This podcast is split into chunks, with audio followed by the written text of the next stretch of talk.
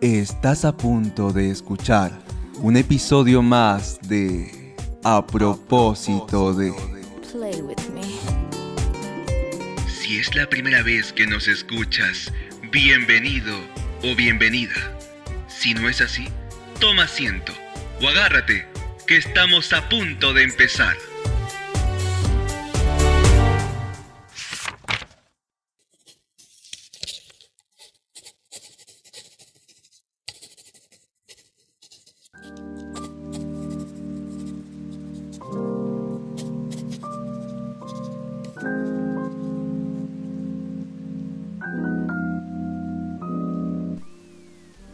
Buenos días, buenas tardes, buenas noches. Bienvenidos y bienvenidas a un episodio más de A propósito de que viene gracias a Radio Comunitaria Bicentenario. Nos encontramos felices de volvernos a encontrar en cabina semana a semana, frente a un micrófono que no dejará de sonar por la próxima hora. Y para el programa de hoy les voy a presentar a Rafael de la Fuente Benavides. Algunos seguramente dirán, ¿quién es? Pues para empezar, es el autor de La Casa de Cartón, aquel controvertido retrato de la historia de Barranco, contado por un joven escritor que oscilaba la edad de los 16 años. Disertaremos en torno a sus primeros laburos, los desencantados lugares que frecuentaba, su vínculo con el presidente José Luis Bustamante Rivero y, por supuesto, su producción literaria. Todo esto y más en este episodio titulado A propósito de la casa de Martín Adán. Rafael de la Fuente Benavides, más conocido como Martín Adán, nació el 27 de octubre de 1908 en Lima. Desde pequeño, la única figura paterna que tuvo fue su abuelo, quien tenía como profesión eh, la de medicina en la especialidad de ginecología, a quien admiró muchísimo y puede decirse que vivió con comodidades como una familia aristocrática. También puede decirse que se distanció de su padre, es por eso que exime de usar su primer nombre. Habíamos mencionado que se llamaba Rafael de la Fuente Benavides, sin embargo su nombre completo era Ramón Rafael de la Fuente Benavides, pero no le gustaba que lo llamaran Ramón.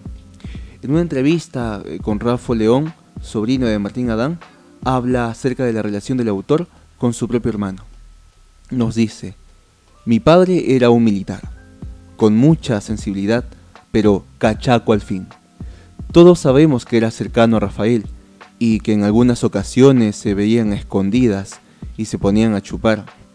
Pero Rafael tenía tres rasgos que para un militar eran inadmisibles y que debían ser ocultados como secretos de familia, sobre todo ante sus hijos hombres. Alcoholismo, homosexualidad y bohemia. No fuera a ser que el ejemplo cundiera. En el fondo, mi padre, que era brillante, sabía de los componentes de ADN que llevaba el apellido de la fuente. Y quería evitar que se creara en alguno de sus hijos el hábitat para aquellos bichos que criaran e hicieran lo suyo. Razón no le faltaba, aunque a mí me diera en su momento mucha furia por haberme perdido la oportunidad de conocer a un grande de verdad. Hablemos en torno a su primaria y secundaria en el colegio alemán. En este caso, él estudió desde 1916 a 1926 en el colegio alemán. Es aquí em, que conoce, pues en este, en este caso este colegio alberga o albergó a grandes escritores, historiadores y conocidos em, famosos en realidad de esa época em, en el Perú. Hablamos de Javier Abril, de Estuardo Núñez, de Salazar Bondi, de Guillermo Loman y del historiador tacneño Jorge Basadre. Además, eh, tuvo como docentes a Luis Alberto Sánchez y a Emilio Huidobro en el curso de gramática. Es aquí, en este colegio, en donde se empieza a formar em, la labor académica de Martín Adán al tener como docente a esos dos grandísimos escritores, historiadores en este caso. Eh, desde muy joven publicó en la revista Mauta, esta que fue dirigida por José Carlos Mariátegui, en donde escribió poemas, artículos y adelantos de la Casa de Cartón. la casa de cartón le empieza a escribir en sus últimos años de colegio. ¿no? Fue una tarea que le dejó Emilio Huidobro y al fin lo publica en 1928. Hablamos un poco acerca de la casa de cartón, en este caso el prólogo fue escrito por Luis Alberto Sánchez y el colofón por José Carlos Mariátegui. Dos escritores, en este caso historiadores, em, periodistas, em, que frecuentaron muy bien eh, en aquella época, muy conocidos en este caso. Eh, pero no fue hasta la segunda edición de La Casa de Cartón que se comercializó ampliamente. En esta etapa, Martín Adán comenta que su primer amigo literario fue José María Eguren. Vamos a hablar un poco acerca de, de sus lazos con estos escritores, con compañeros del rubro, con periodistas, y con incluso un presidente, por así decirlo, con José Luis Bustamante y Rivero. Eh, Martín Adán frecuentaba el bar cordiano que queda en el centro de, Lima, pero se puede decir que también eh, tenía, tenía derecho, tenía em, derecho de piso en ese caso, eh, al hospital Larco Herrera de Lima. ¿Por qué? Porque se dice que Martín Adán tenía una especie de Em, lo frecuentaba muchas veces. No tenía, incluso tenía la llave para poder entrar y salir cuando él quisiera. Él estaba allí no, no por un problema específico de mental, sino por alcoholismo. Él decía de que, que se deprimía en ese caso cada vez que, que tomaba, ¿no? cada vez que tomaba y, tomaba, tomaba duro, obviamente. Y con respecto a la relación que tiene el poeta con la vida, con, en este caso con su poesía, eh, alguna vez le preguntaron al autor, ¿cuál es la relación em, de usted con su poesía? Martín Adán, fiel a su estilo, respondía, ninguna. La vida se me impone, la poesía la elijo. Tenemos también teorías en torno a su seudónimo, Martín Adán, es el nombre que escogió Rafael de la Fuente Benavides. Em, en torno a, Martín. A Martín, eh, su, amigo Estuardo Núñez eh, comenta una de las teorías que Martín fue el nombre que asumió el mono de las teorías de las especies de Darwin. Y en torno a la palabra o al nombre Adán, ¿no? Mariátegui le sugiere em, en forma de poder reconciliar em, la Adán, sabemos de que fue el primer hombre, eh, según la Biblia, ¿no? Mariátegui le sugiere en este caso que use el seudónimo de Adán eh, de una forma para poder reconciliar a Darwin con la Biblia. Curioso, curioso. Pero también hay otra, hay otra certera mm, eh, forma de poder eh, discernir en torno a Martín Adán, al nombre, al seudónimo, que es la que el mismo autor sugiere. en este caso, él comenta que simplemente fue para que su familia no se diera cuenta de su actividad literaria, ya que vivía con sus tías y era una familia reservada, era una familia hermética, eh, que poco o nada querían saber acerca de la literatura de, su hijo, de su amado hijo, de su, amado sobrino. Es entonces eh, que, empieza el distanciamiento del autor con la familia cuando viaja a Arequipa. Él estudiaba Derecho en la Universidad de San Marcos, pero entre los años 1932 y 1935 San Marcos detuvo su actividad, académica. Entonces se va a Arequipa Martín Adán y empieza a laborar en el Banco Agrario. Aquí es donde conoce a José Luis Bustamante Rivero, quien sería presidente en 1945. Y es curioso porque lo que vamos a hablar en torno a este autor y la relación que existe con José Luis Bustamante Rivero está justamente en los datos curiosos, así que esperemos que en breve llegamos. Retorna a Lima, retorna a Lima, pero eh, pierde la mayoría de sus bienes y se aloja voluntariamente en el hospital psiquiátrico Larco Herrera por su adicción al alcohol. Em, tres años después, básicamente, de su retorno a Lima, en, 1937, se registra su primer eh, ingreso al Arco Herrera. Entonces, eh, es aquí que empieza a frecuentar em, asiduamente este lugar. ¿no? Tiene, como les comenté, tenía la llave para poder entrar y salir eh, y regresaba incluso hecho, hecho un fiasco a, este lugar y salía como si nada para nuevamente desbaratarse en los lugares, eh, en el centro de la ciudad de Lima, como les comentamos, el Cordano, por ejemplo. Eh, y así, incluso publica su tesis doctoral, escribiendo obviamente en el Arco Herrera. Cuando le preguntan dónde escribió su tesis doctoral, lo escribió en el manicomio, respondía. Y hablando un poco acerca de su tesis doctoral, que trataba acerca de lo barroco en el Perú. Un autor controvertido, un autor que tenía la llave del arco Herrera para entrar y salir cuantas veces quisiera, y que vivió hasta el final de sus días escribiendo poesía. Se dedicó intensamente, asiduamente a la poesía. Vamos a volver en breve con el segundo bloque concerniente a la poesía, concerniente a las lecturas dramatizadas de este autor.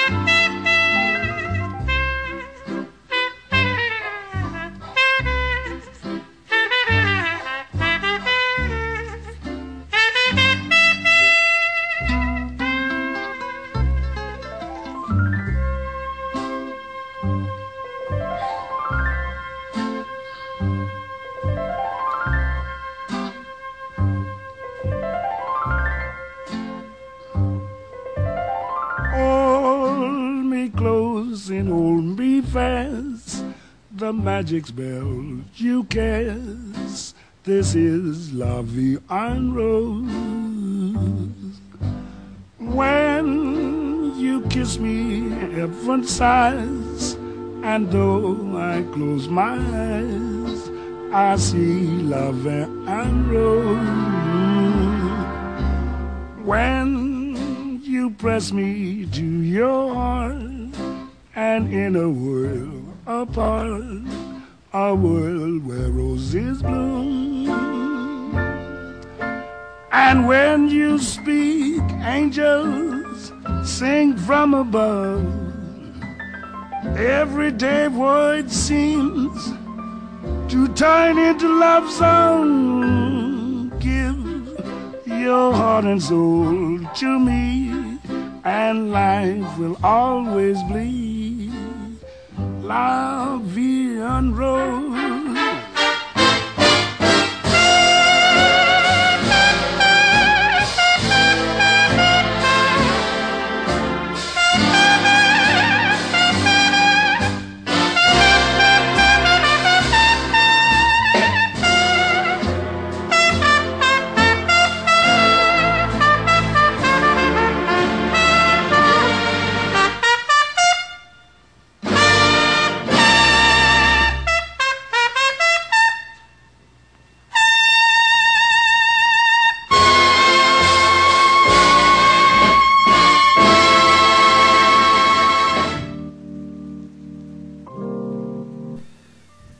Efemérides literarias de febrero 2022.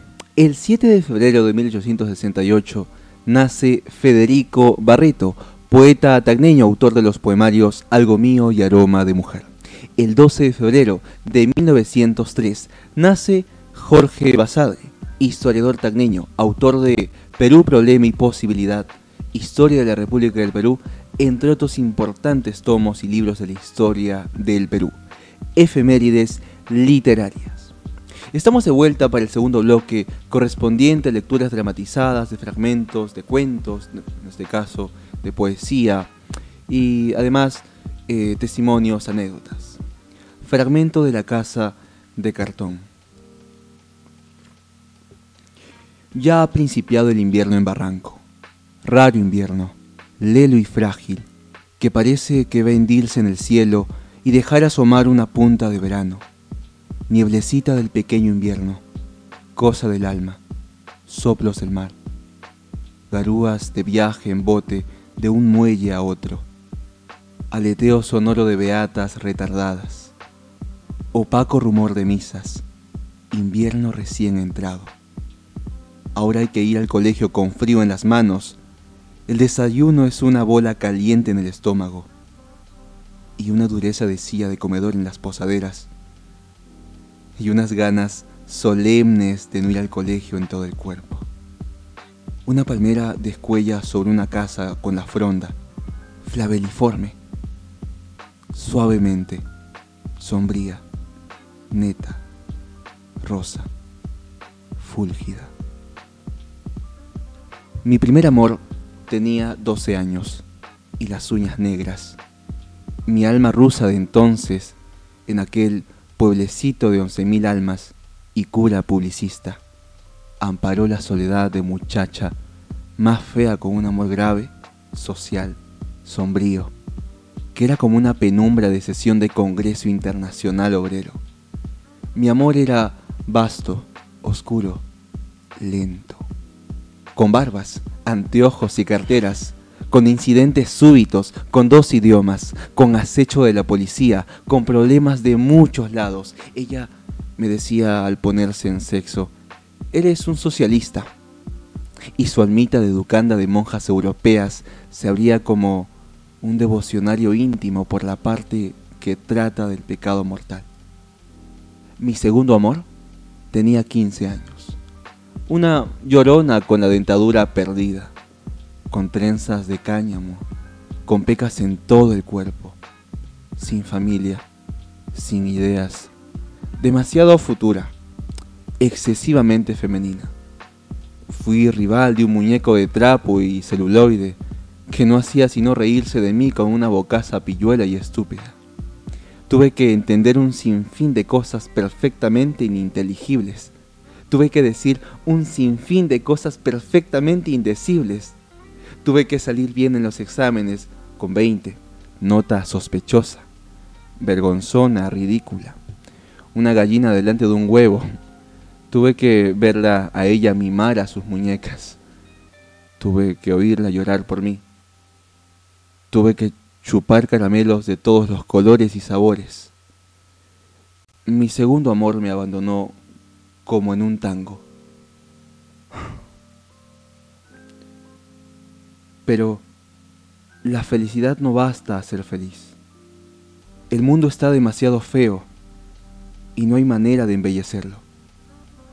Solo puedo imaginarlo como una ciudad de burdeles y fábricas bajo un aletazo de banderas rojas. Yo me siento las manos delicadas. ¿Qué soy? ¿Qué quiero? Soy un hombre y no quiero nada. O tal vez ser un hombre como los toros o como los otros. Tú no tienes las orejas demasiado grandes. Yo quiero ser feliz de una manera pequeña, con dulzura, con esperanza, con insatisfacción, con limitación, con tiempo, con perfección. Ahora puedo embarcarme en un transatlántico e ir pescando durante la travesía aventuras como peces, pero ¿a dónde iría yo? El mundo me es insuficiente. ¿Ser felices un día? Ya lo hemos sido tres meses cabales. ¿Y ahora qué hacemos? ¿Morir? Ahora te pones sentimental. Es cordura ponerse lírico si la vida se pone fea. Pero todavía es la tarde. Una tarde matutina, ingenua, de manos frías con trenzas de poniente, serena y continente como una esposa, pero de una esposa que tuviera los ojos de novia todavía. Pero cuenta, Lucho. Cuentos de Quevedo, cópulas brutas, maridos súbitos, monjas sorprendidas, inglesas castas. Di lo que se te ocurra. Juguemos al psicoanálisis. Persigamos viejas. Hagamos chistes. Todo menos morir. Poesía de extramares. Sonetos a Chopin. El soneto a la rosa 6. La rosa que amo es la del prudente, la de sí misma, al aire de este mundo. Porque lo que es, en ella lo confundo, con lo que fui de cuerpo y no de mente. Si en la del alma espanta el vehemente, designio sin deseo y sin segundo en esta vence al incitar jocundo, de ser cabal deseado, competente. Así el engaño y pavor queridos, cuando la rosa que movió la mano golpea dentro al interior humano. Que obra alguno divino de pequeño, que no soy y que sabe por los idos, dioses que fui, ordenarme a salir en sueño. Fragmento de Alois Isaac. Flores, lágrimas, candelas, pensamientos, todo demás, todo demás, como el deseo. En mi ardida sombra de adentro, real como Dios, por modo infinito y sensible, yaces muerto, yazgo muerto. Y por ti no llora el perro. Y por ti no aúlla la madre, y por ti calla y no se enjuga el sepultero, y ninguno es más sordo, y ninguno es más ciego, y ninguno es más ninguno, mas yo mismo sin tú alguno, que tú, el hallado, el rehallado, el perdido, yo o tú, si no es el tiempo, y siempre, y siempre y nunca, y tú que soy yo, y que es el sino, el hermano mayor, el hermano pequeño y he de ser el vivo, el muerto. ¿Cómo seré vivo? Tu muerto. La mano deshacida. Canto a Machu Picchu. Fragmento 2. Créeme tú, Machu Picchu. Haz que yo crea horrorosa flora. Nada es real, sino lo que supones, por debajo de lo que tocas. Nada es real, sino tu ceño y una roca, y alguna mano humana que va haciendo la vista, la cosa, la forma y la divinidad del inmediato y el instante del sentido y el abismo en sombra. Ya volvemos con el tercer bloque correspondiente al autor en la actualidad o las curiosidades.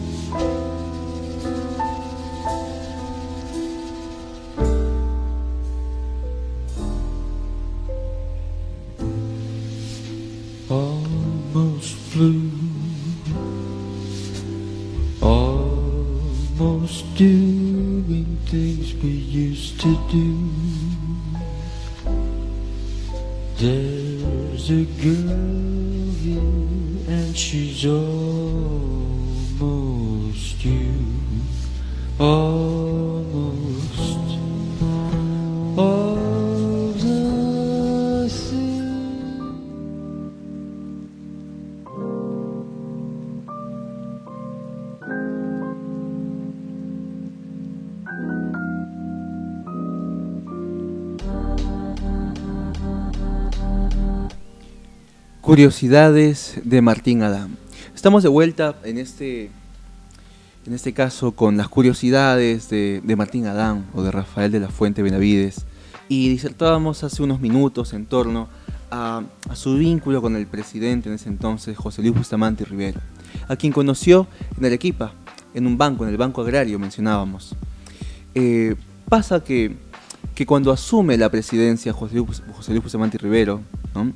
Em, cita al autor, lo cita justamente para hablar acerca de, alguna actividad. Em, el autor le responde, ok, ¿cuándo? Al día siguiente, muy bien. Recordemos que el autor frecuentaba em, el Arco Herrera. ¿sí? Entonces, eh, ¿a qué hora? A las, a las 10. ¿no? 10 de la mañana, ok. Fue a las 10 de la mañana. ¿no? Estuvo esperando, esperando, y, solo estaba su secretaria, ¿no? Entonces lo que le escribe, le dice a la secretaria en ese caso, em, le dice, por favor, cuando llegue José Luis Bustamante Rivero, le dice que son las 11 de la mañana ¿ah? y en el manicomio se almuerza a las 12, así que si tomo el tren eléctrico llegaré a las justas. ¿ah? Eh, es, es, justamente es este hecho con el que José Luis le dice, eh, ahora envía pues algunas correspondencias al Arco Herrera eh, para reunirse nuevamente con, con Martín Adán, Y le dice que, bueno, ahora sí, reunámonos, ¿Para qué? ¿Para qué? ¿Para qué es la cosa? La cosa. Eh, José Luis le dice que le gustaría que Martín Adán escribiera sus discursos, Le gustaría, sería, sería bellísimo que redactara todo. Y que además, ¿sabes qué, Martín?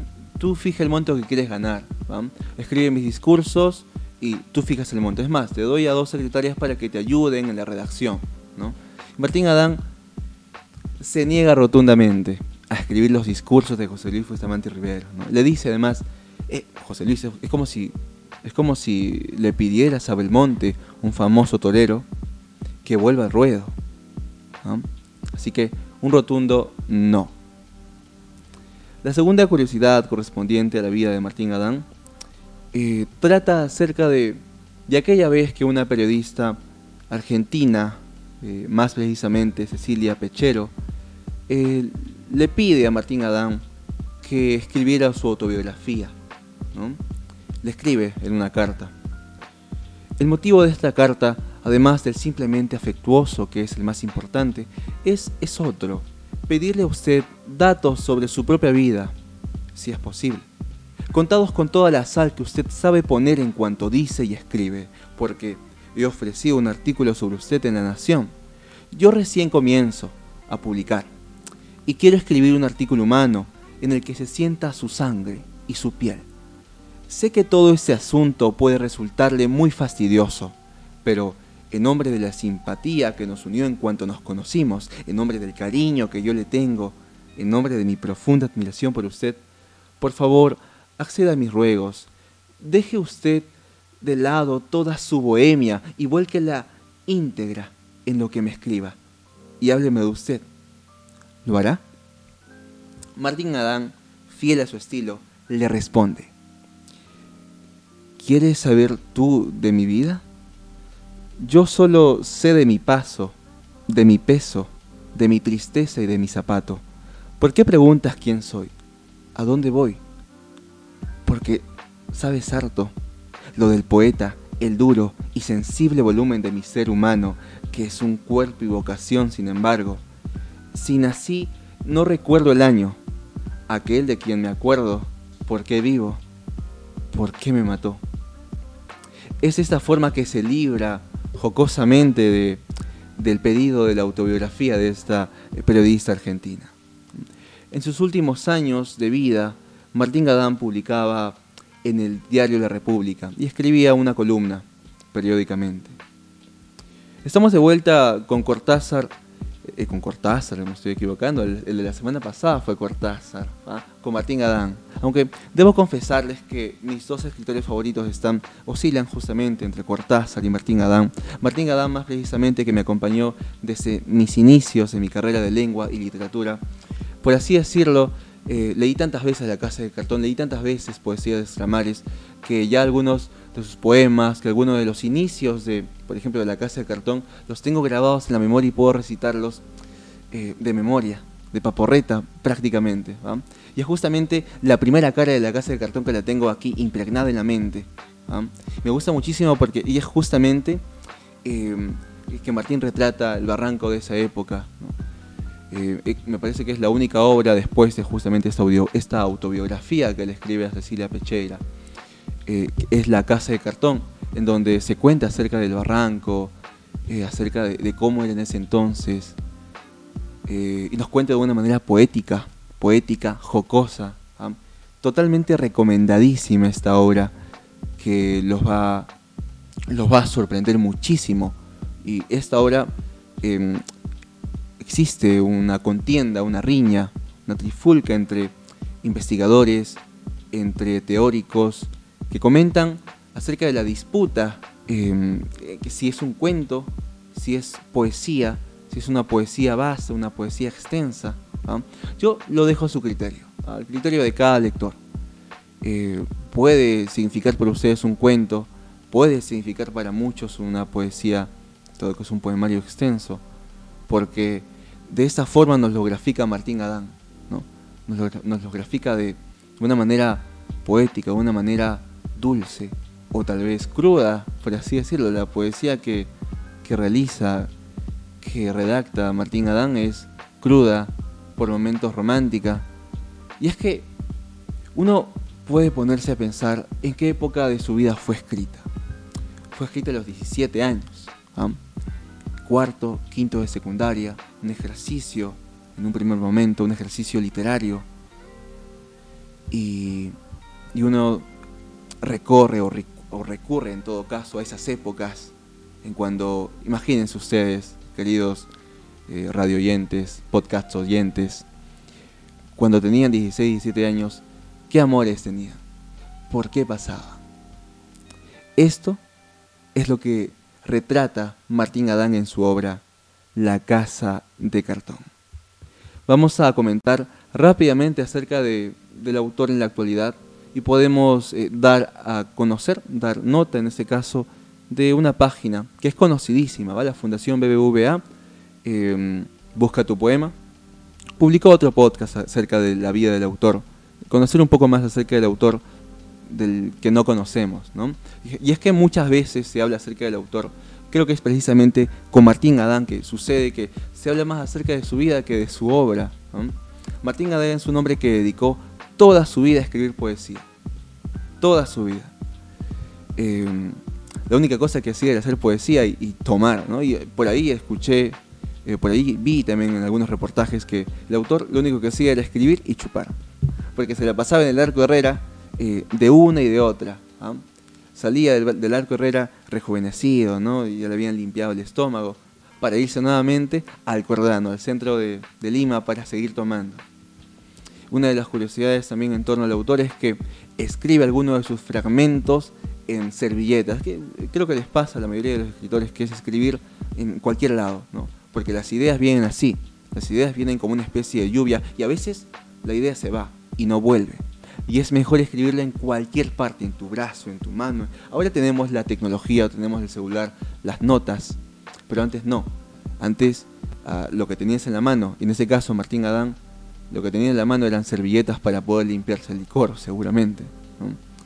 Estos, em, estos fragmentos, estos em, justamente las servilletas, había un personaje, eso le dejo a su criterio para que puedan investigar, había un personaje em, que llegaba por las tardes o por las noches en todo caso y que le decía a todos los meseros, bien, ¿saben qué? Cuando llegue Martín Adán, ustedes van a recoger todas las servilletas que, que esté sobre su mesa.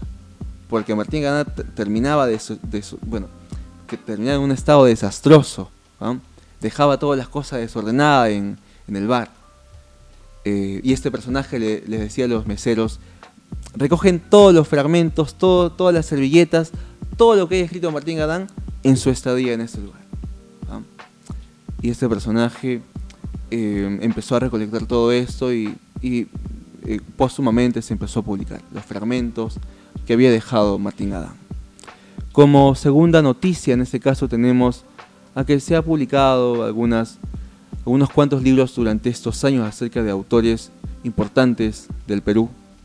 Y en una entrevista eh, que le hacen al autor de este libro, que es Manuel Pantigoso, le dice, ¿por qué decidiste empezar por un historiador y no con un escritor? Y justamente ese tomo estaba dedicado a, un ensayo de Jorge Basadre, ¿no? El autor responde de esta forma. La historia y la literatura de una u otra manera han estado siempre unidas. Ricardo Palma es un ejemplo. Em, también en su historia del Perú republicano y en peruanos del siglo XX hay, semblanzas de César Vallejo, Martín Adán, Chocano, López Alújar, Mariátegui, Ribagüero, Alfonso de Silva. Recordemos que Basadre vivió sus primeros años en una tagna cautiva. El Perú para él era invisible. Con su búsqueda, con su esfuerzo, con su lucha, el país recuperó su visibilidad. Es lo que todos debemos hacer. Eh, el hecho de poder aglomerar o juntar, en este caso, el acervo de tantos escritores, historiadores, poetas, juntar a César Vallejo, a Martín Adán, a Chocano López Alújar, Mariátegui, Ribagüero, Alfonso de Silva, eh, es trascendente. Es trascendente porque Martín Adán, eh, a mi parecer, se ubica justamente eh, en esa línea, en la línea vanguardista, en la línea de César Vallejo, de José María Guren, en el simbolismo. Es un autor que de todas maneras están todos invitados a, a leer. Martín Adán, el personaje que creó Rafael de la Fuente Benavides.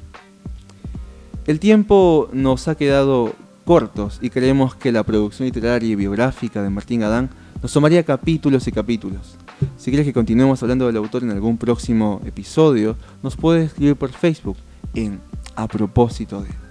Gracias por escuchar un episodio más de A propósito de. Los invitamos a compartir este podcast para poder llegar a más personas. Mi nombre es Ernesto Calderón y conmigo serás una próxima oportunidad. Nos vemos y recuerda, el mundo no está precisamente loco, pero sí demasiado decente. Martín Adán.